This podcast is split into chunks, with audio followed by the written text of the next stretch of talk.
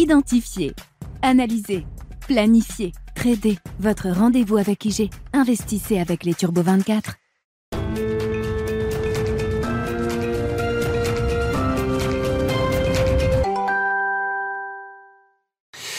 Bienvenue dans Smart Bourse, votre double dose quotidienne de marché en direct sur Bismart, chaque jour à la mi-journée, 12h30, 13h, et en fin d'après-midi, la grande édition pendant une heure à partir de 17h en direct, rediffusée à 20h sur Bismart TV, émission que vous retrouvez en replay chaque jour sur bismart.fr et en podcast sur l'ensemble de vos plateformes. Au sommaire de cette édition de la mi-journée, des investisseurs et des marchés qui sont dans l'attente de la décision de la Banque Centrale Européenne à suivre en début d'après-midi, une nouvelle hausse de taux de 75 points de base est totalement acquise et pricée par euh, le marché. Le vrai enjeu de cette réunion de la Banque Centrale Européenne, c'est de savoir comment est-ce que la BCE va commencer à réduire euh, un peu plus activement la liquidité dans les marchés à travers la liquidité bancaire et la liquidité obligataire peut-être, puisque le sujet de la réduction du bilan de la Banque Centrale Européenne devrait être un sujet abordé à l'occasion de ce meeting. Décision et conférence de presse à suivre cet après-midi et bien sûr, grand débrief ce soir à partir de 17h dans Smart Bourse. Du côté de la microéconomie, une séquence intense de publication de résultats aujourd'hui et les jours prochains encore. La semaine prochaine sera encore une semaine marquée par de nombreuses, publications d'entreprises. Parmi les résultats du jour qui comptent sur le marché euh, parisien, les résultats de ST Microelectronics qui a euh, publié des résultats supérieurs à ses attentes sur le troisième trimestre et qui confirme ses objectifs pour euh, le reste de son exercice. Le PDG de ST Micro sera avec nous par téléphone dans quelques instants. Et puis euh, nous reviendrons sur l'ambiance de, marché, euh, des marchés actions qui sont en petite baisse aujourd'hui, mais on sent quand même depuis le début du mois d'octobre une euh, volonté de monter. Hein. Les indices actions sont très résilients malgré l'effondrement notamment des GAFAM aux États-Unis. On verra le titre Meta s'effondrer de 20% tout à l'heure à l'ouverture de Wall Street après sa publication trimestrielle hier soir. Et malgré cela, on peut noter une très belle résistance des marchés actions avec un CAC 40 qui se maintient au-delà des 6200 points à mi-séance. Nous évoquerons euh, l'analyse de marché et les stratégies d'investissement dans ce contexte avec Jean-Jacques Ohana qui sera avec nous en plateau pendant cette demi-heure.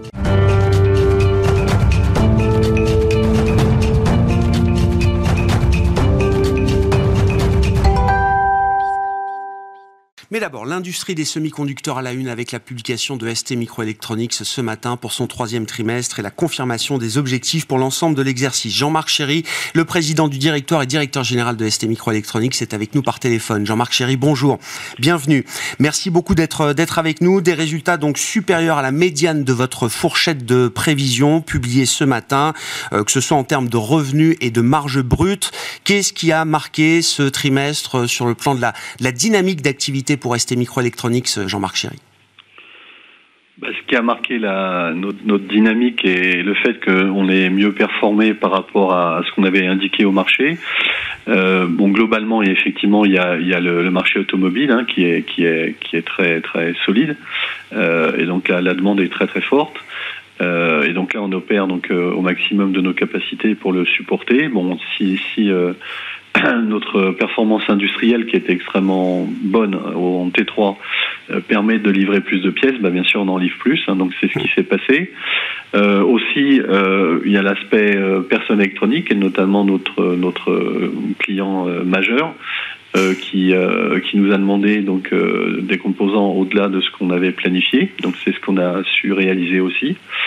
Et, et, puis enfin, donc il y a nos microcontrôleurs, donc donc qui adresse tous les marchés, euh, notamment le marché industriel globalement, euh, qui a extrêmement bien performé euh, au troisième trimestre. Donc voilà la, dynamique qui nous a poussé.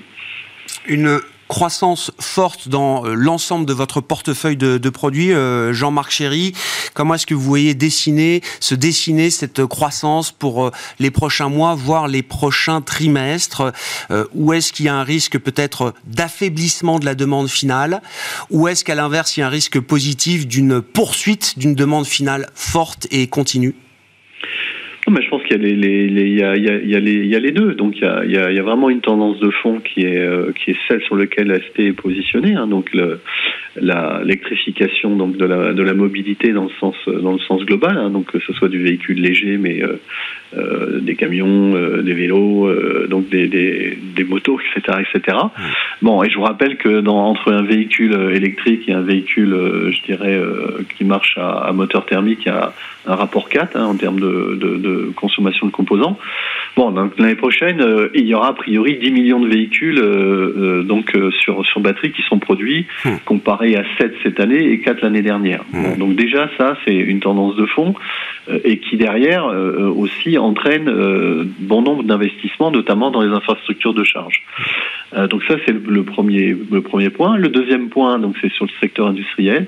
Donc tout ce qui est, dirais, robotique, automation, transport de l'énergie, tout ce qui est électronique pour optimiser l'efficacité énergétique et baisser la consommation par rapport aux besoins, bah, sont des tendances de fond sur lesquelles on voit absolument aucun, je dirais, ralentissement. Et au contraire, euh, ça s'accélère parce que toutes les entreprises euh, maintenant se sont mis euh, sur des feuilles de route d'impact climat les plus optimisées possibles.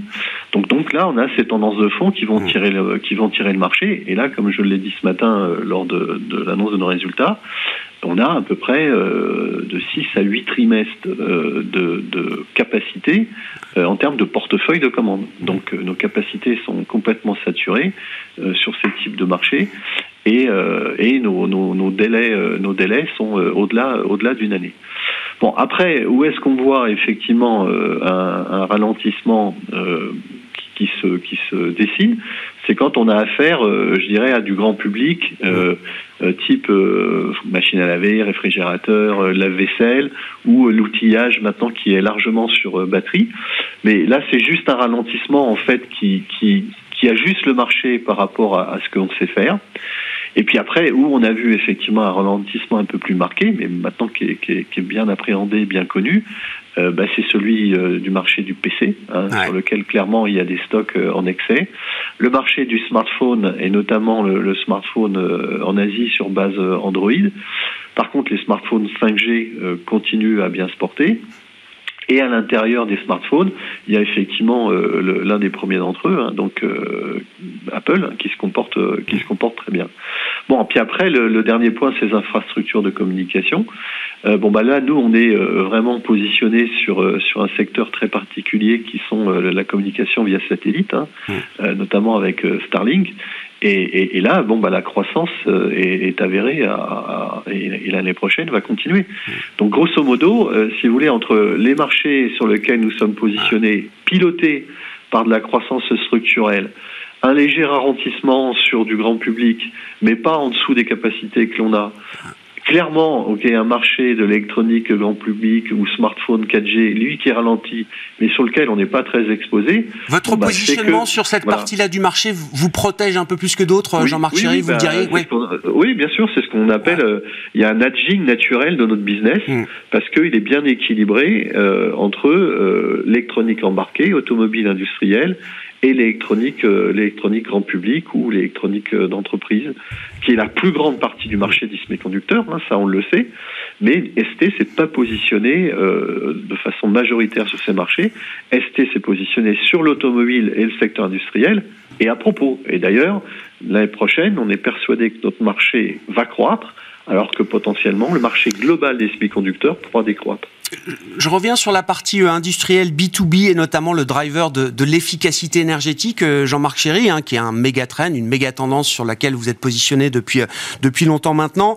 au regard du contexte géopolitique, comment est-ce qu'on peut caractériser l'accélération de la demande peut-être pour, pour cette partie industrielle, guidée par la nécessaire efficacité énergétique? Ben oui, oui, c'est bon. Déjà, euh, encore une fois, il y a, il y a, il y a euh, deux types d'initiatives. Hein. Il y a les initiatives d'efficacité énergétique de fond.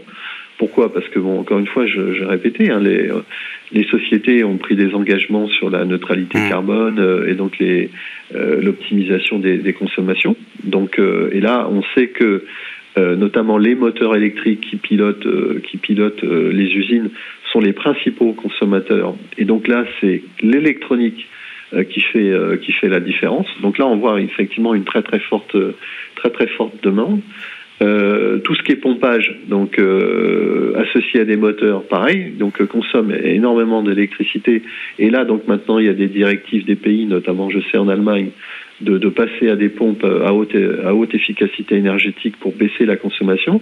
Donc c'est clair que le, le, les effets de la guerre russo-ukrainienne, notamment donc sur le, le coût de l'électricité et le coût du gaz, a accéléré encore le phénomène euh, d'efficacité, de, de rechercher l'efficacité énergétique et la moindre consommation. Mmh. Ça, c'est clair. Sur le plan des investissements, un mot, du programme de CAPEX hein, qui va atteindre 3,5 milliards de dollars cette année euh, sur cet exercice 2022. Euh, Jean-Marc Chéry, c'est un effort considérable hein, de dépenses d'investissement. Qu'est-ce qui lancera l'an prochain pour ST Micro?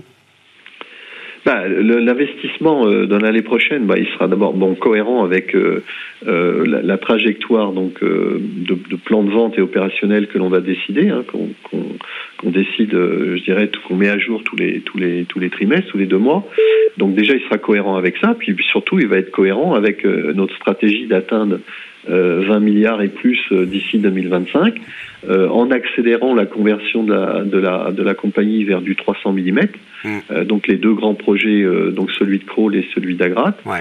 et en accélérant, euh, je dirais, l'augmentation des capacités de, de, ST sur le carbure de silicium et sur le nitrure de gallium, qui sont les technologies clés pour à la fois l'électrification des véhicules, mais aussi dans tout ce qui est énergie renouvelable, notamment solaire ou, éolienne, parce que c'est des composants qui permettent d'optimiser énormément la consommation de transport de ces énergies. Cette stratégie d'intégration verticale, avec le carbure de silicium notamment, Jean-Marc Chéry, quand est-ce qu'elle va euh, entrer en production, si je puis dire?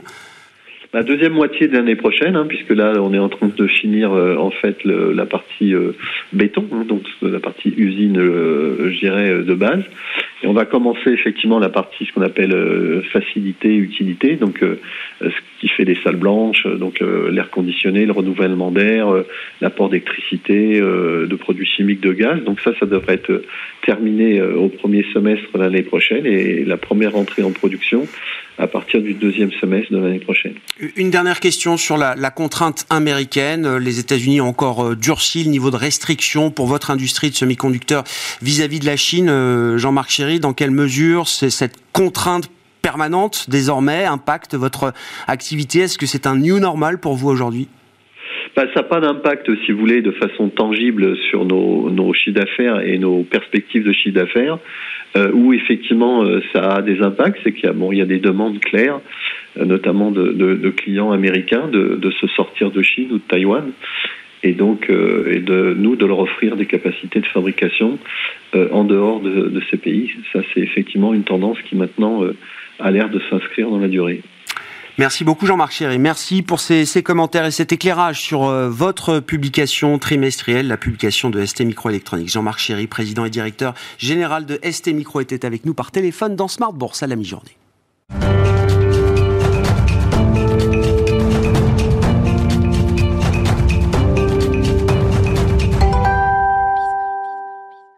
Venons-en au thème de marché un peu plus euh, macroéconomique, euh, d'une certaine manière, avec Jean-Jacques Ouana, qui est à nos côtés euh, en plateau, consultant indépendant et membre du board de la FinTech AI for Alpha. Bonjour Jean-Jacques. Bonjour Grégoire. Merci beaucoup d'être avec nous. On reparle de la stagflation. C'est vrai que c'est un mot qu'on a beaucoup utilisé ces derniers mois, et puis maintenant que l'idée de la récession est devant nous, on, on, parle beaucoup de récession, la récession la plus attendue de, de l'histoire, et on a oublié un peu le, schéma de stagflation qui reste un schéma d'actualité, euh, Jean-Jacques.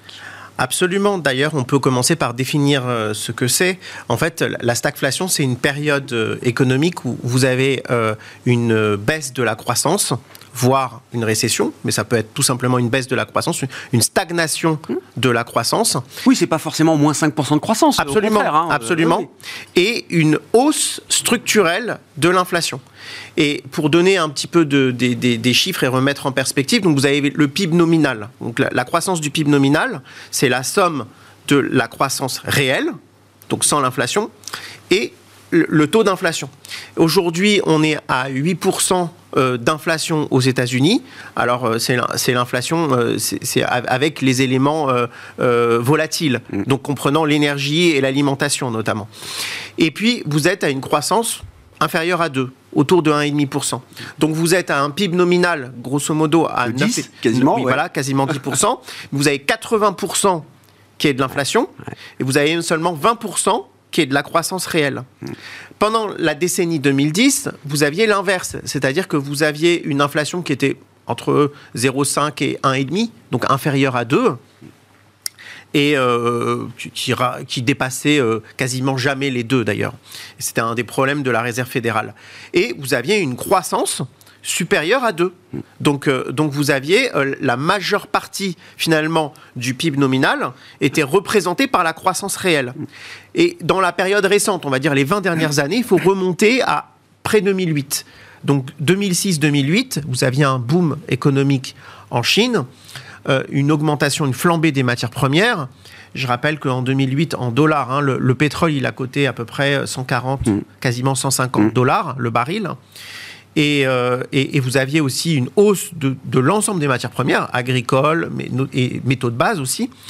Et, dans ce cadre-là, on a eu une inflation qui était autour de 4%, et, une croissance qui, était en 2007 d'abord euh, qui était inférieure à 2 et puis après qui s'est euh, qui s'est effondrée transformée en récession. Voilà, lors de la grande crise de 2008. Et, quand on regarde aujourd'hui l'écart entre l'inflation et la croissance, donc on est à, 6% hein, par rapport à ce que j'ai donné comme, euh, comme mm. détail tout à l'heure, on est supérieur dans cet écart au niveau qu'on avait vu en 2008. Et donc, en fait, si on, retourne dans l'économie, euh, finalement, dans, dans, l'histoire économique, il faut revenir à peu près dans les années 80 pour voir une, un tel écart entre l'inflation constatée et euh, la croissance euh, constatée. Mmh. Et puis même si vous prenez l'inflation anticipée, donc là je vais en 2023, donc, je prends les consensus économiques. En 2023, vous avez une inflation autour de 4%. Donc on voit qu'il y, a une baisse, on, passerait de 8 à 4. Ça, c'est l'inflation qui est anticipée pour par les le consensus des économistes. D'accord. Pas pour les États-Unis. Et une croissance qui est anticipée autour de 0%. Donc vous avez toujours cet écart de 4 points entre l'inflation et euh, la croissance. Donc voilà ce qu'est la stagflation. Si on traduit ça en termes de marché, quels sont les indicateurs là qui nous permettent de suivre bah, l'évolution de ce régime de hmm. stagflation? On verra, est-ce qu'il est durable, est-ce qu'il est simplement transitoire, etc. Mais quels sont les indicateurs de marché qu'il faut suivre? Alors il y a un indicateur qui est clé, c'est le ratio entre les matières premières et le S&P 500, c'est-à-dire ou le, le, MSCI World si vous voulez. Donc c'est-à-dire la performance relative entre les matières premières hmm et les marchés boursiers. Alors, dans cette performance relative, il n'y a pas eu photo dans, les, dans la décennie 2010, puisque c'était euh, la, technologie qui dominait et les matières premières qui ont eu une, décennie absolument moribonde, euh, avec le point d'orgue de cette décennie étant euh, la crise de Covid, où le pétrole, je rappelle, il valait zéro un moment, même négatif, en territoire négatif, le pétrole à court terme, évidemment. Et, bien, et bien finalement, depuis 2021 euh, euh, et surtout depuis 2022 avec une accélération euh, depuis l'invasion russe en Ukraine, les matières premières ont repris le dessus. Et, donc, quand on voit ce ratio, c'est-à-dire qu'il illustre, la hausse de ce ratio illustre une surperformance des matières premières par rapport aux actions. Et ce qu'on voit, c'est que malgré la période récente de baisse forte des actions, les matières premières ont plutôt opposé une bonne résistance. C'est-à-dire a ce ratio n'a pas baissé. D'accord. Il s'est plutôt maintenu. Parce qu'on a vu quand même des, des, cours de matières premières rebaisser assez drastiquement. Euh, le pétrole a dû reperdre à un moment peut-être 30-40% en quelques mois, euh, Jean-Jacques. Oui, mais alors en fait, il faut tout. Euh, c'est d'abord. Le pétrole est très volatile. Et il faut, il faut avoir une vue d'ensemble et une vue sur une longue période. Par exemple, depuis le début de l'année, si on arrête les compteurs aujourd'hui, pour vous donner une idée, on a 20% de hausse à peu près euh, sur, le pétrole, mais sur des produits raffinés comme le, le, gasoline, donc le, le, pétrole sans plomb, l'essence sans plomb. L'essence, euh, euh, le, donc les produits raffinés, autres produits raffinés, le, diesel, chauffage, le, diesel, le fuel. on est à 60, 80% sur le prix du gaz aux États-Unis, pas en Europe. Là, on est à plus 50%, malgré la baisse récente. Euh, si vous prenez en fait les, métaux de base, en effet, on est en baisse depuis le début de l'année parce qu'on anticipe la récession. Mais, mais là encore, on voit une propension des marchés à vite corriger euh, quand, euh, si vous voulez, la conjoncture financière s'améliore, mm. quand l'aversion au risque baisse. Je vais prendre un exemple ce mois-ci. Donc là, ces derniers jours, on a la Réserve fédérale qui diminue l'intensité de, son, de, son resserrement. Bon, attendez, euh, on verra, oui. Oui, mais en tout cas, dans les termes, dans les mots, si vous voulez. Dans l'idée, elle pourrait passer de 75 à 50 au mois de décembre. Voilà. voilà. Et, donc, finalement, ce qui compte, c'est finalement la lecture du marché, c'est pas forcément la réalité. Et, aujourd'hui, en effet, euh, cela euh, se traduit par une augmentation des bourses, une, une remontée euh, à peu près 5, euh, 5% euh, voire mmh. plus sur certains secteurs, 10% sur la techno en Europe, par exemple, hein, depuis, de, depuis les bas. une baisse du dollar, une, on va dire une correction du dollar, parce que voilà, petite détente. Voilà, une détente de, de, la hausse du dollar. Et puis, on n'en parle pas beaucoup, mais une hausse des matières premières assez virulente, puisqu'on est à 10% de hausse sur le pétrole depuis le début du mois, 17% sur les produits raffinés, j'en ai parlé. Là, il y a une vraie, une vraie divergence qui montre, qui, qui, traduit la rareté, qui traduit l'incapacité de raffiner. Donc, en fait, la, la, la, surcapacité de, de, de, de, de l'économie par rapport à la demande, en réalité. Et puis, vous avez 8% de hausse sur l'aluminium.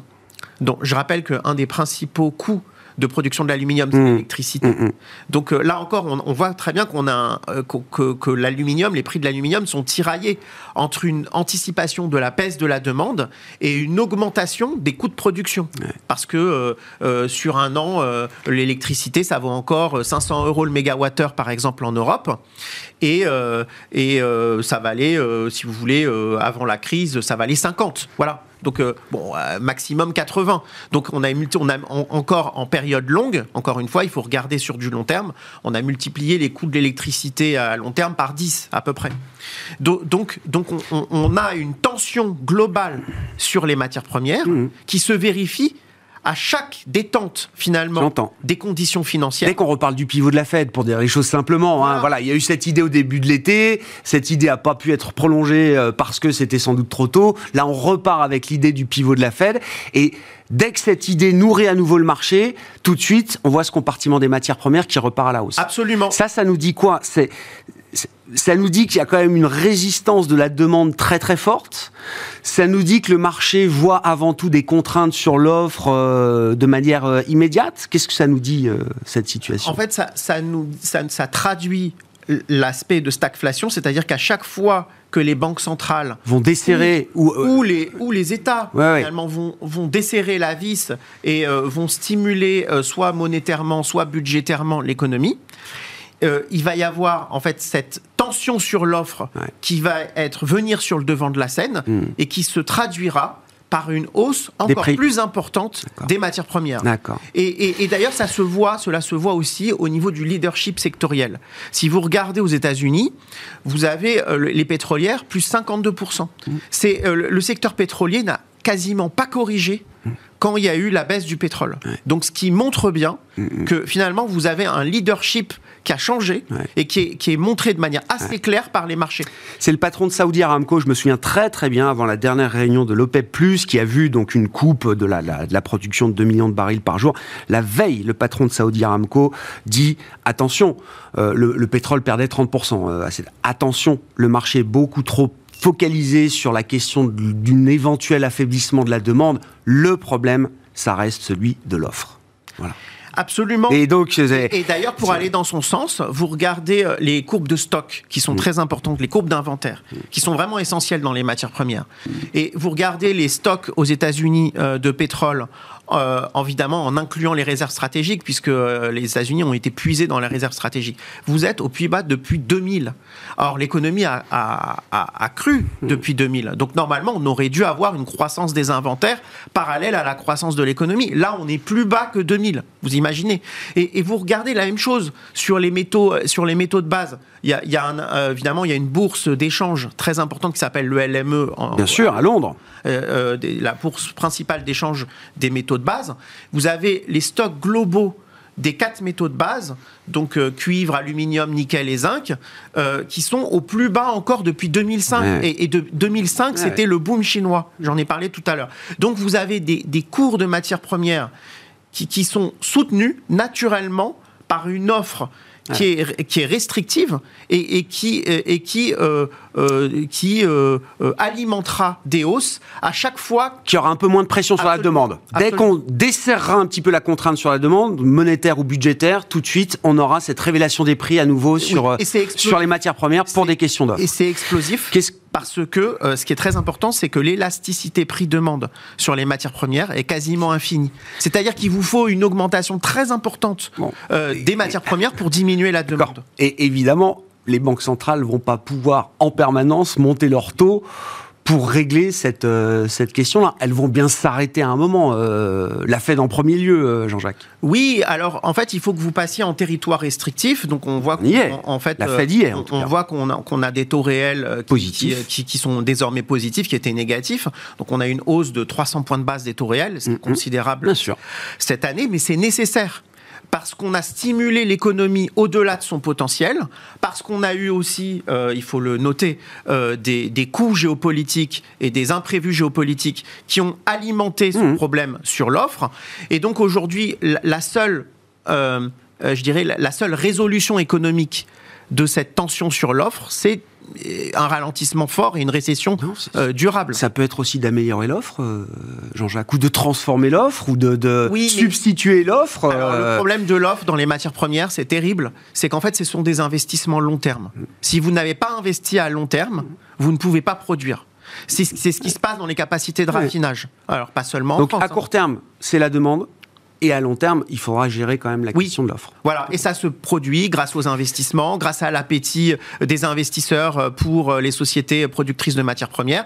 Euh, un problème majeur, mais on n'en parlera pas ici, mais c'est mm. peut-être une question ouverte, c'est l'ESG parce qu'on a besoin de production des matières premières bah, pour euh, notre. Euh, ça reste des produits qui sont indispensables et qui investit et comment on stimule l'investissement et comment on rend, euh, si vous voulez, euh, on, accommode la transition énergétique avec l'investissement dans des sociétés productrices de matières premières.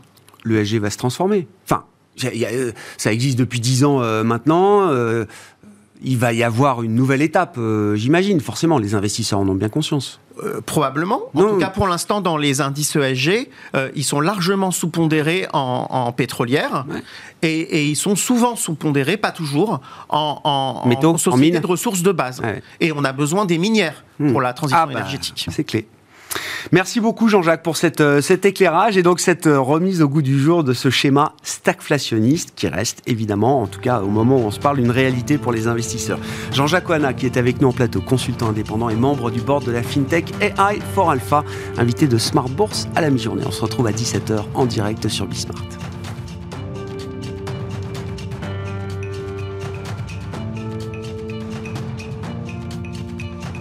Identifier, analyser Planifiez, tradez. Votre rendez-vous avec IG. Investissez avec les Turbo 24.